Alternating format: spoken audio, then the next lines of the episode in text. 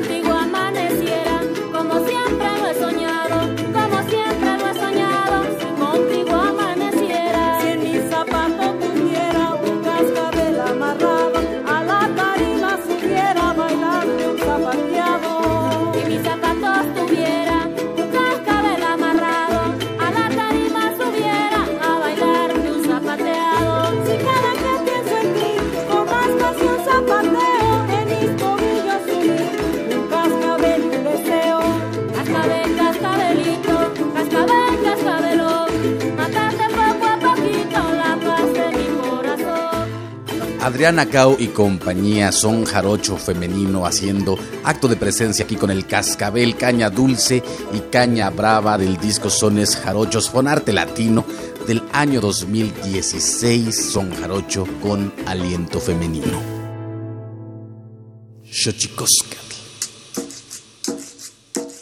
El collar de flores comienza a hilarse. Es momento de ir a lo profundo. Radio UNAM presenta Xochicóscatl, Collar de Flores, con Mardonio Carballo. Hacemos revista del México Profundo.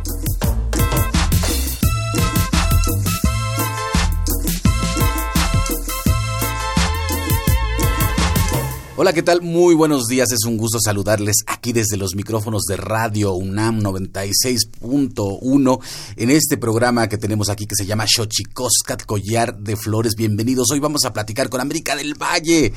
Eh, vamos a hablar de algún tema muy interesante, sobre todo en estos tiempos electorales. Atenco.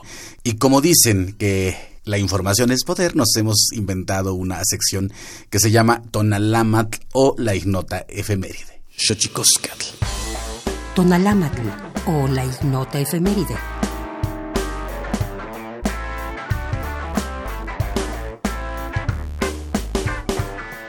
...4 de junio de 1982... ...Día Internacional de los Niños Víctimas Inocentes de Agresión... ...para reconocer y denunciar el dolor que sufren los niños debido al maltrato físico, mental y emocional. 5 de junio de 1972, Día Mundial del Medio Ambiente, para garantizar que todas las naciones y personas disfruten de un futuro más próspero y seguro.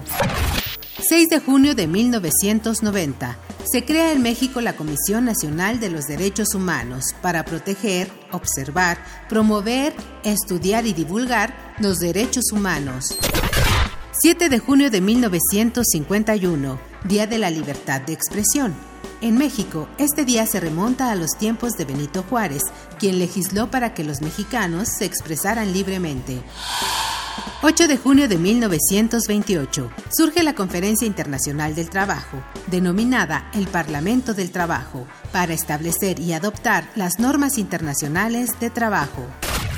9 de junio de 1980 reforma al artículo tercero de la Constitución para facultar a las universidades y escuelas de educación superior a gobernarse respetando la libertad de cátedra. 10 de junio de 2011.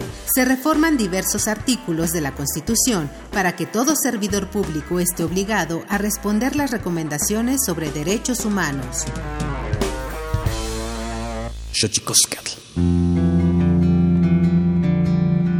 La Comisión Nacional de los Derechos Humanos presenta Sanili o la conversa. Quien tiene más saliva, traga más pinole.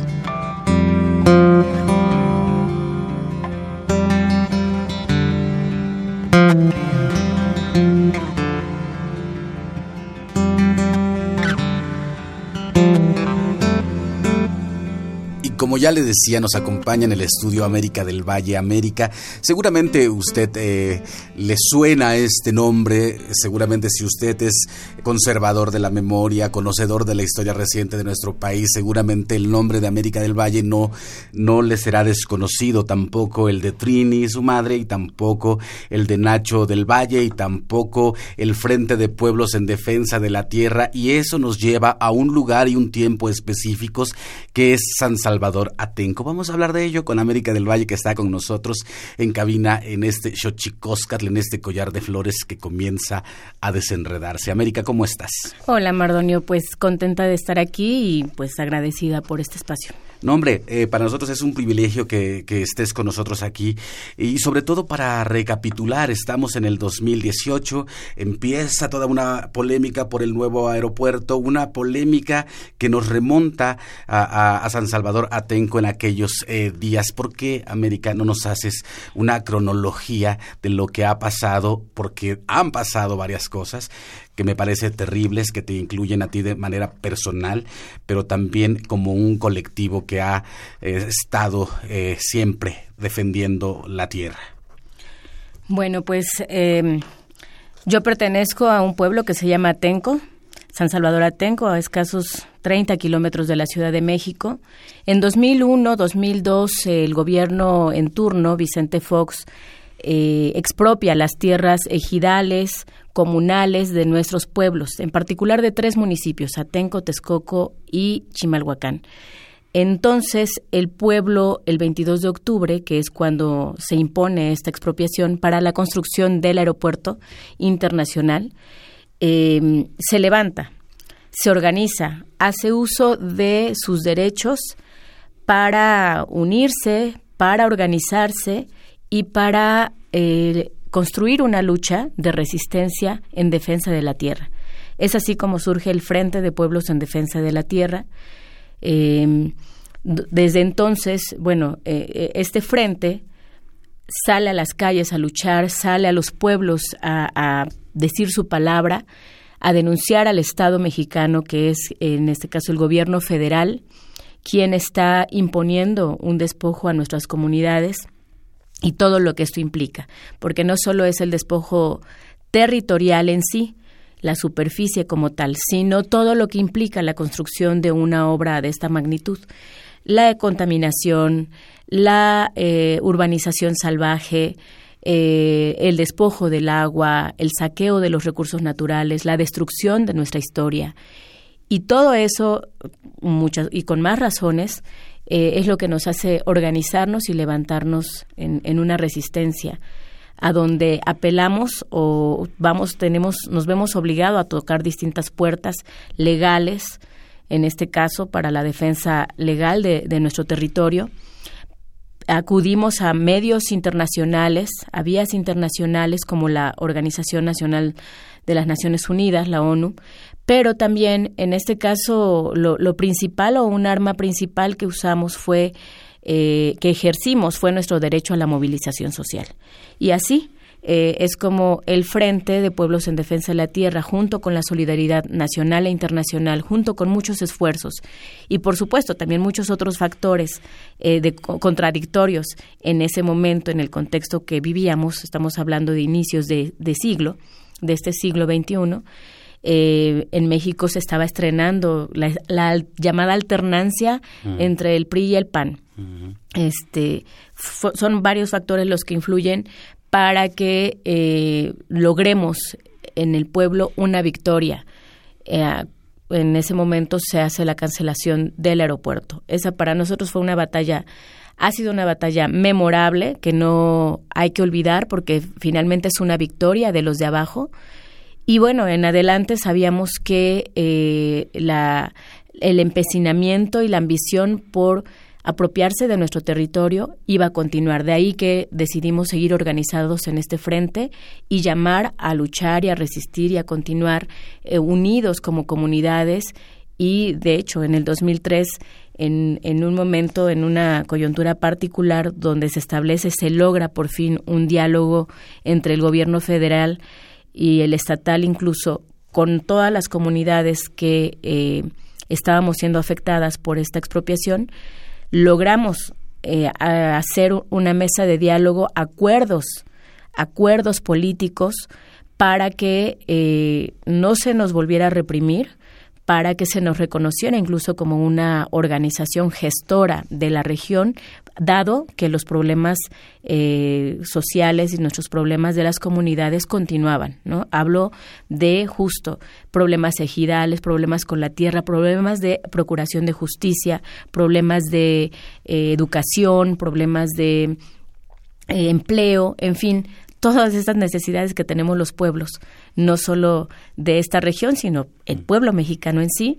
derechos que tenemos que tendríamos que estar eh, el Estado tendría que encargarse de cubrir y no es así y había que eh, pelearlos, construirlos, generarlos y eh, es así como llegamos hasta el 2006 en un proceso de organización de una continua movilización social con otras eh, fuerzas políticas de, este país.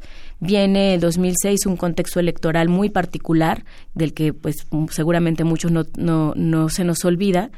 Es una pugna, nuevamente, una, una elección muy cerrada entre el PRI, el PAN y eh, Andrés Manuel López Obrador, hoy en, Morena, después de 12... Hoy puntero, justamente, dicen las encuestas, que yo no me las creo, pero Entonces, eh, en este contexto, también está la otra campaña, a la cual nosotros nos adherimos, participamos activamente, fuimos parte de este proceso y es en este contexto donde se nos reprime de manera salvaje. Es para nosotros el 3 y 4 de mayo de 2006 no es otra cosa más que una venganza política de un Estado eh, dolido, de un Estado que queda em, prácticamente derrotado en el 2001-2002 por esa férrea lucha que dimos contra uno de los proyectos sexenales y uno de los proyectos que hoy en retrospectiva podemos decir a todas eh, con toda la claridad del mundo con todos los elementos. Además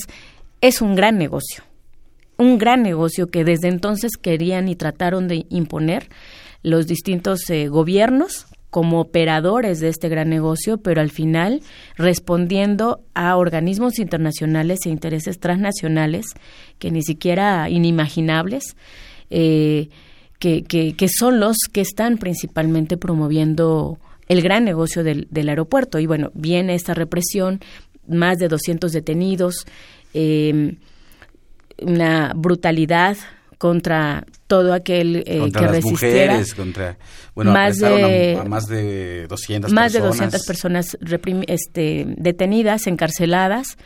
Eh, decenas de mujeres violadas, torturadas sexualmente, 11 de ellas hoy 2018, eh, están, sostienen una demanda contra el Estado mexicano justo por esas torturas sexual que sufrieron. ¿Ante la Corte? Ante la Corte Interamericana Internacional.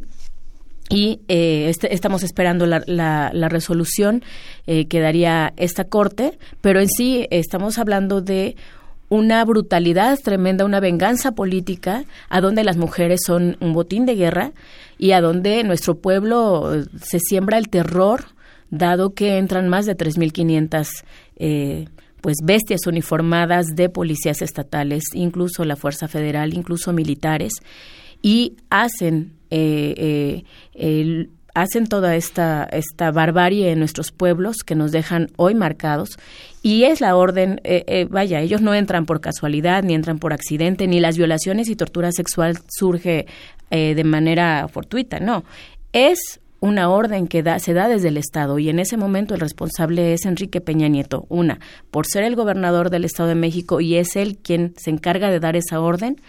Y así lo vemos eh, reafirmado un 12 de mayo en la Ibero, 12 de mayo de 2012 en la Ibero, a donde él reafirma que él es el responsable. Es un culpable confeso. Entonces esperemos que la Corte Interamericana realmente... Era un viernes, recuerdo. Eh, fue su viernes negro para él. El viernes negro de Peña Este, Y bueno, eh, fue una brutalidad que sufrimos, nos tuvimos que reponer logramos sacar a los presos, hay asesinados por eso, por esa, por esa barbarie que sufrimos, ese avasallamiento. Javier Cortés, un niño de 14 años, Alexis Benumea, que iba a cumplir 21 años, universitario de la UNAM.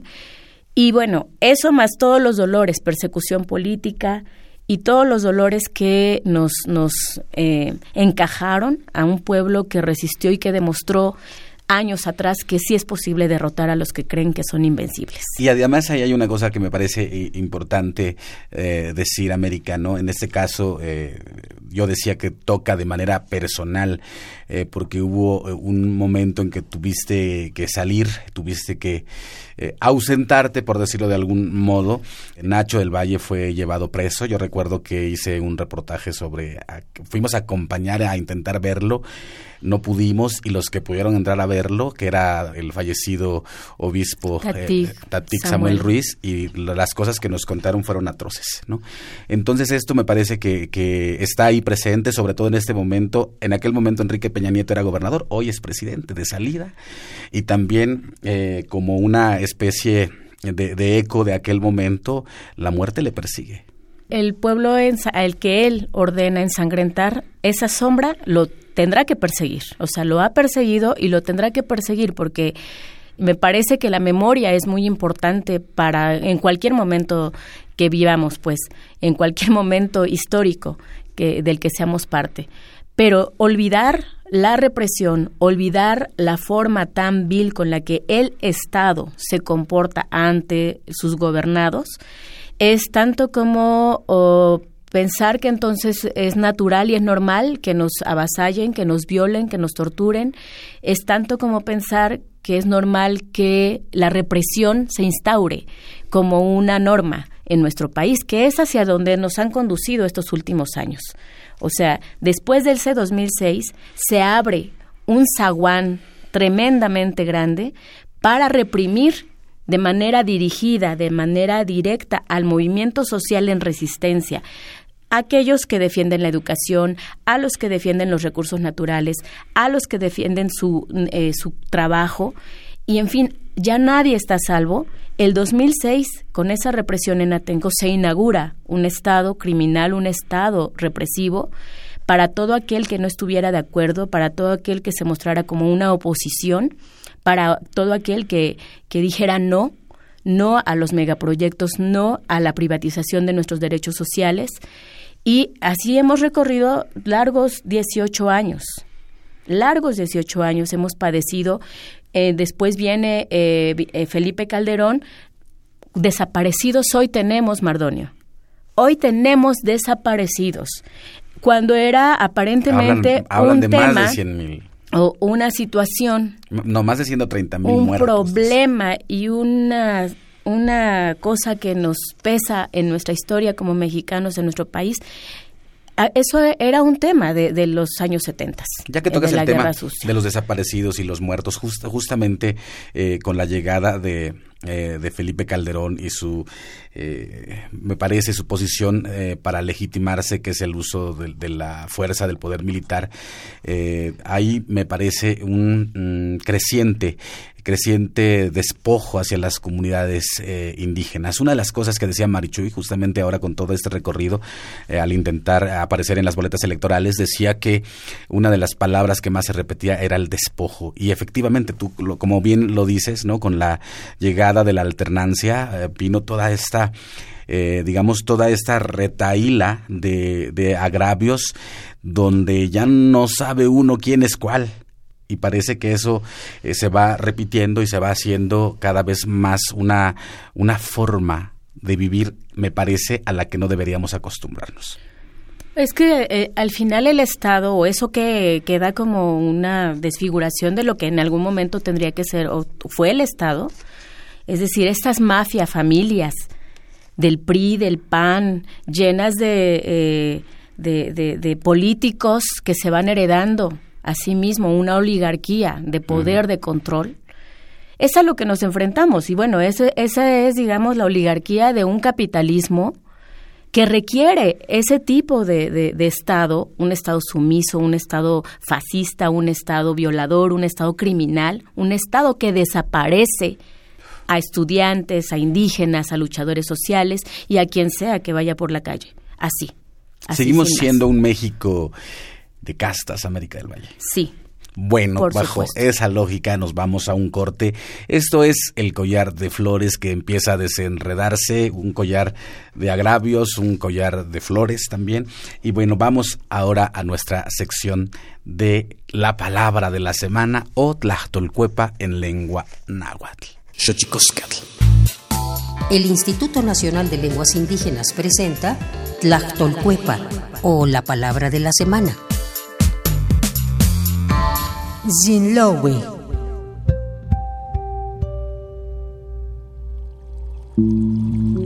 Es un vocablo compuesto por Jin, trabajo, y Lowi, municipio. Se refiere a los trabajos comunitarios que realizan las personas de un pueblo para mejorar y beneficiar a toda la población. Jinlowi también puede ser sinónimo de tequio, lengua que pertenece a la familia lingüística otomangue. De acuerdo con el Catálogo de Lenguas Indígenas Nacionales del INALI, publicado en el año 2008, la lengua zapoteca se habla en el estado de Oaxaca. Tiene 62 variantes lingüísticas y cuenta con 479.750 hablantes desde los 3 años de edad y más.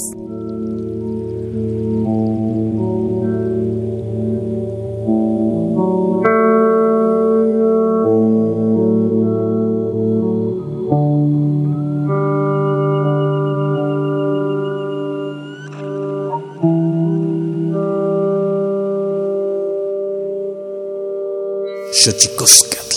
Pluriversos PUIC, un mundo culturalmente diverso. Espacio en colaboración con el Programa Universitario de Estudios de la Diversidad Cultural y la Interculturalidad.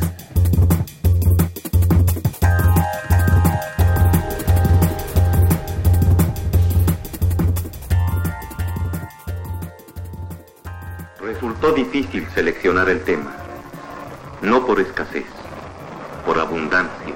Toda ciudad esconde, entre su ritmo arrollador, las huellas del pasado.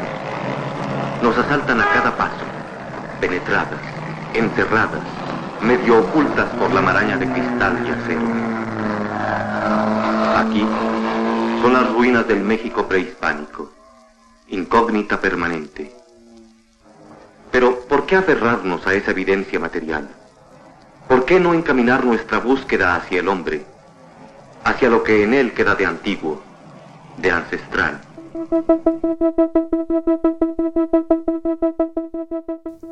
El premio Arturo Barman es una distinción bianual cuya finalidad se enfoca en alentar los temas de discusión nacional e internacional que desarrolló en vida el destacado antropólogo. Arturo Barman nació el 9 de septiembre de 1937. Su contribución científica y cultural se concentró en dos grandes ejes estrechamente relacionados, la sociedad campesina y los pueblos indígenas de México. De sus 66 años de vida, 43 los dedicó al trabajo, siempre con intensidad y disciplina, fruto del cual vieron la luz obras como La historia de un bastardo, maíz y capitalismo, y venimos a contradecir Los campesinos de Morelos y el Estado Nacional. Debe haber algo más profundo que la pátina de los viejos edificios, algo más íntimo y esencial. Siempre quedan residuos, añoranzas, dudas. Queda siempre en nosotros algo del pasado. Hay quienes lo esconden recelosos, hay quienes lo muestran con orgullo. De carácter interinstitucional, la cátedra Barman, conformada por el Colmex, el INA, el CIESAS, el CEAS, la UAM, la Ibero y la Universidad Nacional, surge con el propósito central de alentar la realización de actividades de alta excelencia académica vinculadas con los temas de estudio que fueron materia de interés del notable antropólogo mexicano. En 2006 se instituyó el premio bianual Arturo Barman, que reparte 200 mil pesos a los mejores trabajos en tres categorías: licenciatura, maestría y doctorado. A la fecha se ha entregado una bolsa de 1.200.000 pesos y han sido publicados cinco de los trabajos galardonados. ¿Eres estudiante de ciencias sociales? La Cátedra Interinstitucional Arturo Barman te invita a participar en la séptima edición del Premio Barman a la mejor investigación en ciencias sociales con el tema Articular la complejidad, alternativas y resistencias ante el neocolonialismo, bajo las siguientes problemáticas. Defensa del territorio, agua y biodiversidad, soberanía y seguridad, memoria y resiliencia, redes y tecnologías de la información y respuestas a megaproyectos y extractivismo. Tienes hasta el 31 de julio para registrar tu trabajo. Mayor información información en www.catedrabarman.unam.mx.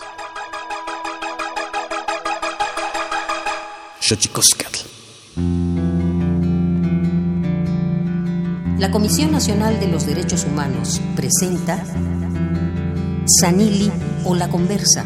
Quien tiene más saliva, traga más pinole.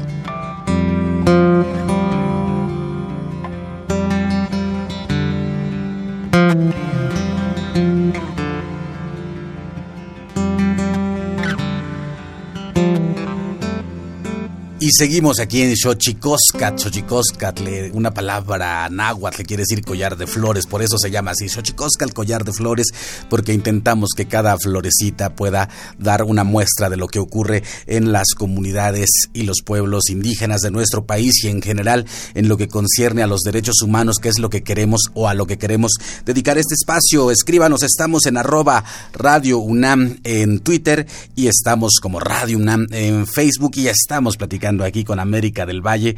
Si usted ha estado pendiente de esta transmisión, seguramente ya está escuchando y está entendiendo cómo este collar de flores a veces hay que, hay, que desestructurarlo para entenderlo, porque un collar de flores también puede ser un collar de agravios y Atenco me parece es una afrenta a la historia de México. Eh, yo creo que una de las represiones más violentas de los últimos tiempos en nuestro país y que sin embargo, como bien dice América del Valle, inaugura una nueva forma de relación entre el Estado y los gobernados. Y como bien decías América, tenemos ahora 43 estudiantes desaparecidos de Ayotzinapa de la normal Raúl Isidro Burgos. Y estamos estamos ahí. Y justo estamos América del Valle justo en el preludio otra vez eh, de un proceso electoral donde me parece el cochinero va a estar a la orden del día.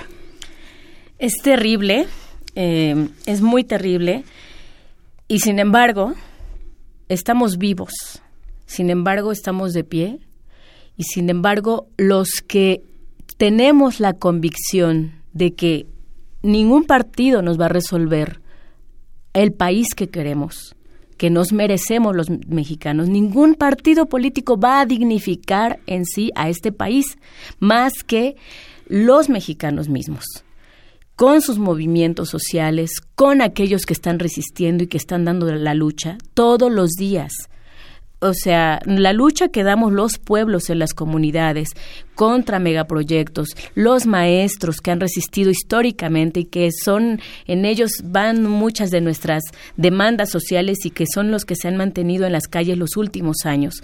Eh, muchos movimientos sociales de distintos gremios, de distintos sectores, son los, digamos, para mí son una esperanza, son la esperanza en sí. Tenemos que ser inteligentes, tenemos que aprender de lo que hemos venido caminando y construyendo. Ahí tenemos a un ejército zapatista de liberación nacional con las mujeres al frente, con las mujeres construyendo.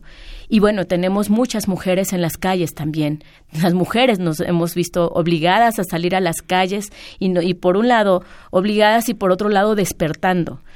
Tenemos una situación en el país, eh, una acumulación de impunidad. Mm una tras otra nos han, nos han clavado eh, dolor, impunidad, agravios y no tenemos otra alternativa más que continuar caminando. Es decir, si bien estas elecciones nuevamente vuelven a ser eh, bien particulares por todo el contexto en el que se encuentran, donde los de arriba también, hay que decirlo, están en contradicción. O sea, si los de abajo eh, cuesta mucho trabajo construir, y cuesta mucho trabajo a veces también ponernos de acuerdo para ver por dónde vamos a caminar, aunque tengamos claro que, que, nos merecemos un país mejor, también cuesta mucho trabajo el asunto de la unidad. Claro, ponernos de acuerdo siempre. Ponernos de acuerdo, hay que reconocer y hay que ser autocríticos de, eh, de nuestra situación también. A los de abajo nos cuesta mucho trabajo eso.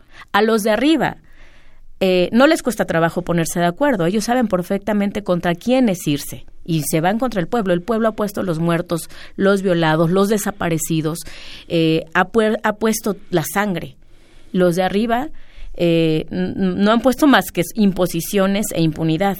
Entonces, aquí también la pregunta es cómo le hacemos, cómo hacemos. Ahora en Atenco y en los pueblos de la ribera de Texcoco y pueblos en sí de la región, estamos luchando y, han sido 17 años de camino en el caso de Atenco y las comunidades que pertenecen al Frente de Pueblos en defensa de la tierra. Han sido largos 17 años a donde todo el tiempo hemos dicho, ahí vienen, siguen insistiendo en su aeropuerto.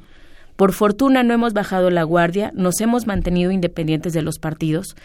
Pero eso no quiere decir que, o sea, la embestida ha continuado todos los días. Si bien ya no estamos en los medios como en su momento, en el 2001, muy reciente, a esta victoria que es de todos, en el 2002, eh, hoy el saqueo ha continuado, han corrompido a nuestros pueblos, han corrompido a la gente este, pero también existimos los que resistimos, existimos los que tratamos de construir frente a ese avasallamiento neoliberal del capitalismo. Estamos tratando de, de reconstituir en nuestro tejido social, que es a donde más nos han golpeado. Diecisiete años después seguimos diciendo, la tierra no se vende, la tierra no es mercancía. Los seres humanos que habitamos en esta región, que vivimos en estos pueblos, en esta propia ciudad de México, no somos mercancía y no estamos dispuestos a ponernos precio. Y eso implica una, una lucha de todos los días de, más de 24 horas. A veces nuestros días tienen más de 24 horas. Tenemos que estar pensando qué vamos a hacer, cómo vamos a construir, cómo seguimos llamando, cómo luchamos frente a la invisibilización que nos genera el Estado al ignorarnos. Ellos saben, el CISEN y Gobernación y todos saben que existimos, saben. Pero ¿cómo le hacemos para decirle al mundo, para decirle a nuestro país, a nuestros vecinos, a nuestros propios, eh, a la gente que queremos, al pueblo mexicano, cómo le hacemos para decir, aquí estamos y resistimos y tenemos que luchar? En nuestro caso, por la defensa de la tierra, por la defensa del agua, por la defensa de nuestros bosques, de los cerros sagrados que tenemos como guardianes en toda esta cuenca del Valle de México. Pero también decimos, estudiantes se tienen que organizar, nos tenemos que seguir organizando.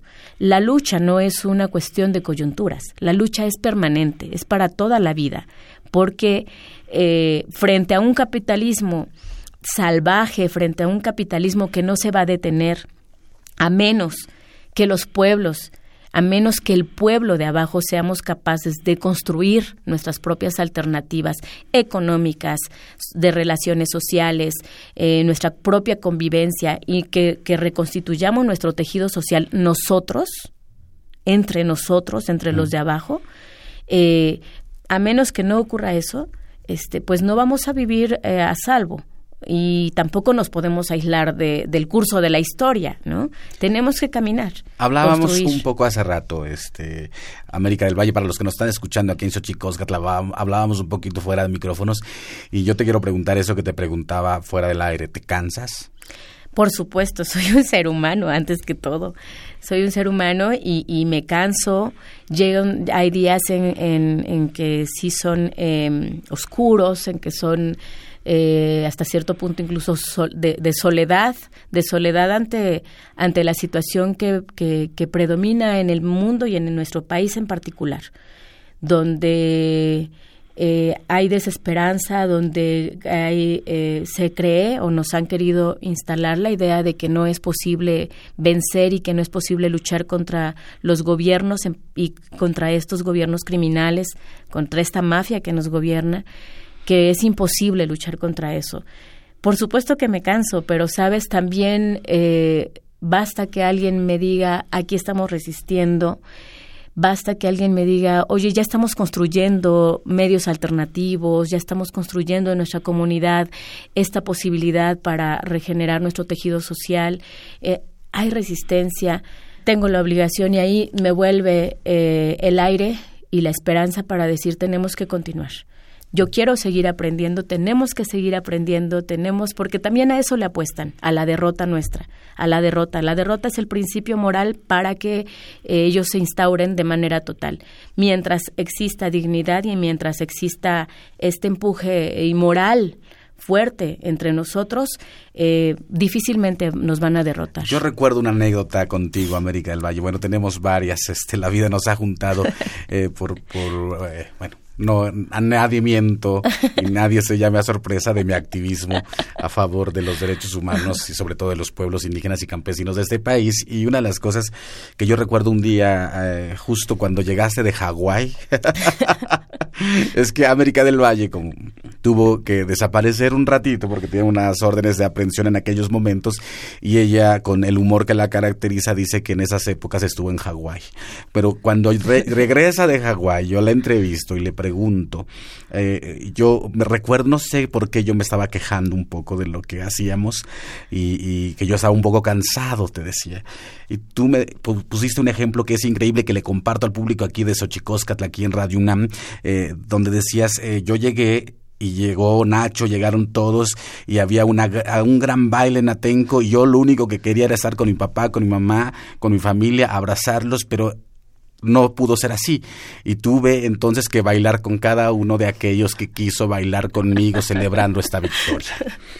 Sí, porque eso, en, en, en la, como defensores de derechos humanos, como activistas y como personas que hemos asumido una posición en nuestro contexto histórico que nos, que, en el que vivimos, en este país que nos tocó, em, creo que em, uno pide eso. A veces llega un momento en que uno dice necesito, necesito un momento de paz. La lucha no es necesariamente esa eh, lista de Reyes Magos, ni es los Reyes Magos que te van a conceder, te va a conceder todo, no. Y, y bueno, eh, uno, uno pide eso porque tiene derecho a también a momentos con la familia, a momentos con los nuestros, es necesario incluso. Pero bueno, también llega un momento en que la victoria, eh, eh, momentos eh, tan emotivos también, incluso en eso hay ciertas pautas y obligaciones que hay que cumplir. Pero sabes, eso por supuesto ya ya el regresar, el volver, el que mi pueblo y, la gente que luchó a nuestro lado nos haya devuelto era justo lo, lo único que necesitaba. Regresar a esta vida sin seguir más escondida, sin seguir más perseguida política y regresar, eh, por un lado, fue eh, eh, muy difícil irme y muy difícil también el regreso. Y fue reaprender, reubicarme, reinstalarme en, esa, en esta nueva realidad y aprender a decir, bueno, vengo de, de Hawái, vengo de una escuela donde tuve que aprender a punta de dolores también pero también saco de todo esto una, una gran lección. No nos, yo no me derroté gracias a toda la solidaridad que me abrazó, que me sostuvo, que me cuidó. No me derroté gracias a eso, no me morí gracias a eso. O sea, uno se puede morir en vida. Y no lo hice gracias a eso, y es en eso en lo que creo. Y entonces, bueno, pues eh, mis padres y ese momento eh, tan añorado y tan necesario, tal vez podía esperar pero eh, abrazar a, aquellos que nos devolvieron también era bien importante y es bien importante. Y bueno, por lo demás a mí me encanta bailar, entonces tampoco sufrí muchísimo, ¿no? Tuve que bailar con todo mundo, si es verdad. este, para mí era un sueño, pero, pero creo justo, no, no, nada se...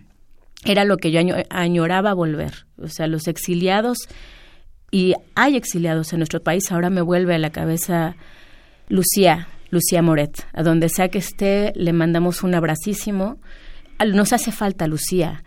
Y no es, no es, no es, no es eh, justo que, esté exiliada, por, también como perseguida política, este, por el Estado colombiano en este caso y por el Estado mexicano. ¿no? En fin, nos hacen falta muchos, nos hacen falta los desaparecidos, nos hacen falta las mujeres asesinadas, nos hacen falta justicia. Y de eso va, de eso va la lucha. Nosotros peleamos y defendemos un pedazo de tierra que es nuestro, que es ahí a donde se finca la vida, a donde nace la vida y a donde muere también la vida y la sembramos, para que siga habiendo vida. A eso, esa es nuestra lucha. Pero si no hay justicia sobre esta tierra, si no hay libertad sobre esta tierra, si no hay eh, el amor y si no hay eh, lo que nos merecemos, dignidad, entonces no habrá tampoco paz y no habrá la vida que nos merecemos y, la tenemos que luchar, la tenemos que defender. Es eh, durísimo, el, viene, está, estamos en un contexto electoral tremendo, pero, sabes, no tenemos opción. Habemos los que no tenemos opción. Y nosotros no somos eh, de Morena, no somos, eh, somos independientes, nos hemos mantenido eh, independientes todos estos años. Se ve a venir un momento de ruptura, no sabemos qué va a ocurrir ese primero de, julio. esperemos que sea un, momento de ruptura y aún así tenemos la responsabilidad de continuar luchando. Aquellos que son eh, que sí participan en las elecciones, eh, también tienen, tendrían que tener la conciencia de que aunque llegue su, eh, su candidato, de preferencia, tendrían que asumir la responsabilidad de continuar exigiendo y haciendo en eso que creen, en eso que creen, y tal vez más. Entonces, hacer un poco más. Los de abajo, los que nos mantenemos independientes, estamos conscientes o tendríamos que estar conscientes de que la lucha no es de coyuntura, la lucha es para toda la vida, la lucha es a largo plazo y hay que sembrar y hay que construir los más posibles.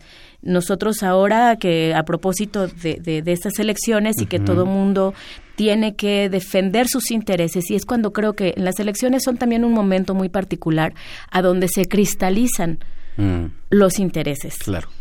Y se dejan ver a todo lo que da, todo, todo, todo. Les vemos hasta lo que no nos imaginábamos. Sale ayer Carlos Slim. Ayer estamos hablando de 17 de abril. sale a dar una entrevista a defender su proyecto que es el aeropuerto ahora, ¿no? O sea, además de todas sus cadenas eh, y corporaciones que tiene este, bajo su poder, que de, lo que es dueño, también sale a defender el aeropuerto. Ese aeropuerto que está manchado de sangre, ese aeropuerto sobre donde se está eh, construyendo sobre la impunidad y sobre la, la violación a nuestras hermanas, este, mujeres y toda la represión que sufrimos y toda la corrupción, y el Señor sale a defender ese proyecto. Eh, ya le hemos respondido en una carta como Frente de Pueblos en Defensa de la Tierra, pero desde aquí le respondemos al Señor y a Él y a todos los empresarios y a la clase que está defendiendo ese aeropuerto de muerte, ese proyecto de muerte. Decimos, es más que la corrupción lo que está en juego. La corrupción en sí existe y, es sobre esta, es uno de los cimientos principales para llevar a cabo el saqueo en este país. Pero va más allá de la propia corrupción. No bastaría con los castigados, porque los castigados ni, ni siquiera tendrían que estar en la presidencia que hoy ocupan. Va más allá de eso, tiene que ver con la vida, tiene que ver con el agua, tiene que ver con los recursos naturales tan necesarios para la convivencia de un ecosistema, del que quiera, del, del, del, eh, estado que quieran, pues, de la, de, del lugar donde sea. Por, no es en vano que resistan los pueblos como resisten para defender sus recursos. Tiene que ver con los modos de vida, con nuestra historia, con nuestra convivencia, con nuestras relaciones históricas que tenemos entre comunidades, entre regiones. Y de un tajo de un día a otro lo quieren disolver, extinguir en nombre del progreso. Carajo, progreso no son los coches, progreso no son los aviones, progreso es otra cosa. Progreso no es el dinero también. Progreso no es el dinero. El progreso es otra cosa y los pueblos lo entendemos de otro modo y a, con nuestros propios medios tratamos de eh, alimentar eso todos los días, todos los días. Entonces, al señor Slim le decimos en Atenco, sus aviones se van a estrellar.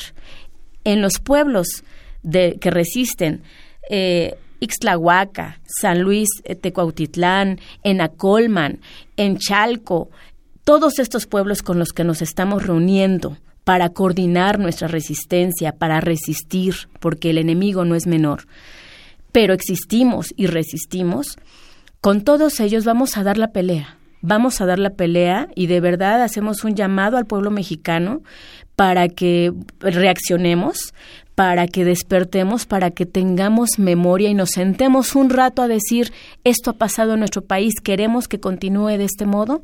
No, no queremos, queremos a nuestros 43 estudiantes de regreso, queremos a los 30 mil desaparecidos en México, los queremos nuevamente en sus nidos, con sus familias, queremos que dejen de matarnos a las mujeres, queremos nuestros derechos sociales para los jóvenes, la educación garantizada y que no anden marginados y que sean entonces el, el, el, la carne de cañón de, de, grupos criminales y que anden este, sin el derecho a la educación y a la salud. Queremos muchas cosas, queremos, nos merecemos, nos merecemos estos derechos, estos y más.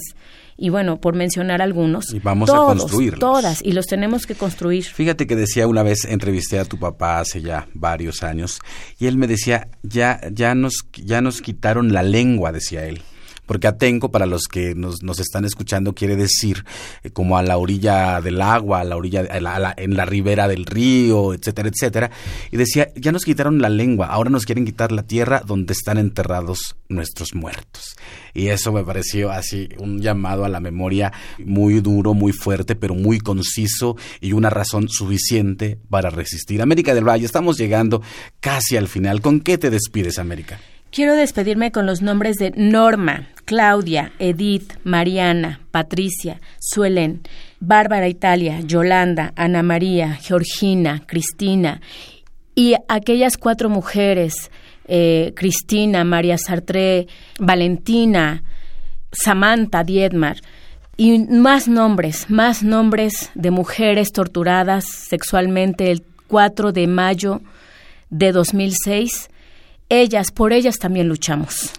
Pues vámonos, América del Valle. Muchas gracias por acompañarnos aquí en Xochicosca, el Collar de Flores, Radio UNAM 96.1. Síganos en nuestras redes sociales, eh, arroba Radio UNAM en Twitter, Facebook solo Radio UNAM. Pues vámonos con más libros al rostro o lo que es lo mismo, más amoch, menos face. Más libros al rostro o lo que es lo mismo, más amoch, menos face. Espacio en colaboración con el Instituto Nacional de Antropología e Historia.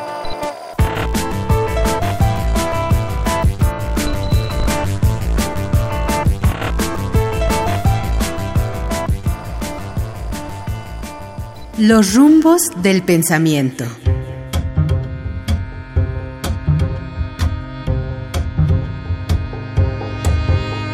Yolot González Torres es una maestra emérita del Instituto Nacional de Antropología e Historia. Su obra es referente obligada de lectura. En el libro Los rumbos del pensamiento se le rinde un homenaje. Los académicos que participan en esta edición presentan sus propios estudios sobre temas que abordan formas de pensamiento, tanto en el México prehispánico como en el actual, en áreas que Yolot González ha estudiado como especialista en el campo de las religiones comparadas. Un capítulo está dedicado a la India, país donde también ella ha realizado investigaciones. De esta manera, historiadores, antropólogos, arqueólogos y filósofos de diversas instituciones mexicanas como el INA, la UNAM, el Colegio de México, la Universidad Veracruzana y la UAM, dedicados al estudio de las cosmovisiones, analizan los sacrificios humanos, el uso de alucinógenos, el neochamanismo asociado al New Age que aparece en los medios urbanos, las danzas y el culto a la Santa Muerte, surgido en fechas relativamente recientes, así como otros aspectos del pensamiento de ayer y hoy, brindando así un extenso panorama que será de interés tanto para los especialistas como para el público general, preocupado por conocer cómo se ha intentado interpretar los fenómenos que ocurren en el mundo en el que vivimos. Te invitamos a leer Los rumbos del pensamiento, homenaje a Yolot González Torres. Encuéntralo en librerías Educal y tiendas y librerías del Instituto Nacional de Antropología e Historia.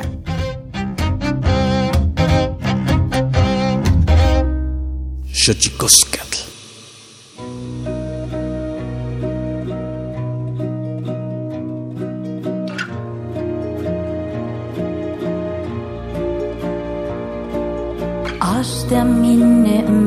sypiasz Ginaszne mbablemne Bige nia detemne Nia bige nia ashne A szne nia zi zinne A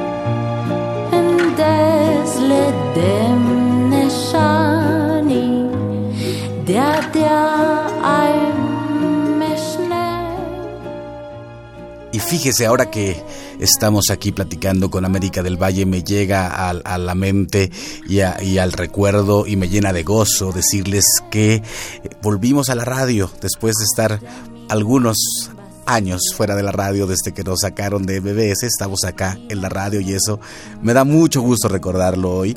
Y también quiero compartirles esta canción que está sonando de fondo. Es una canción. Este idioma se hizo eh, para la película Sueño en otro idioma de Ernesto Contreras. Es un idioma ficticio, pero porque la película toca de manera tangencial el peligro de la desaparición de las lenguas y se inventó este idioma que es el idioma sicril. La música la hace Demian Galvez de Centaurus y la canción en este idioma inventado es ni más ni menos que de Denise Gutiérrez de Hello Seahorse. Agradecemos que haya usted estado aquí con nosotros. Timo Melaguan Panchicueito, Nati Es decir, dejen ustedes que florezca su palabra.